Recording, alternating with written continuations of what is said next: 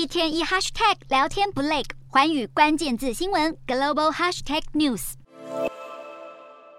南韩总统尹锡悦本月二十二日赴美参加联合国大会期间，被周围媒体拍下疑似对美国总统拜登与国会出言不逊。这段失礼的发言被南韩 MBC 电视台率先播出后，引发国内轩然大波，还被海外媒体大肆报道。南韩执政党国民力量于是，在三十日以诽谤罪控告 MBC 电视台四名高阶主管制作损害国家利益的报道。对此，MBC 强烈否认任何不当行为，并强调当初会报道相关新闻是基于尝试做出的合理判断。自食言风波延烧以来，南韩总统是不断声称，尹锡悦私下发言中所针对的，并非拜登或者是美国国会，而是南韩国会。尹锡悦也在返国后绝口否认曾经对美国政府恶言相向，还反控国内媒体扭曲事实，刻意破坏美韩同盟关系。不过，事实证明，南韩总统是越强行澄清，越被民众看作是在强词夺理，导致民调与外交都受到剧烈的打击。尹锡悦政府九月最后一周的支持率暴跌到只剩下百分之二十四，超过一半的受访民众都认为，尹锡悦本月出访欧美国家，对南韩的外交根本没有太大帮助，而在国际场合上爆粗口，更引爆全国怒火。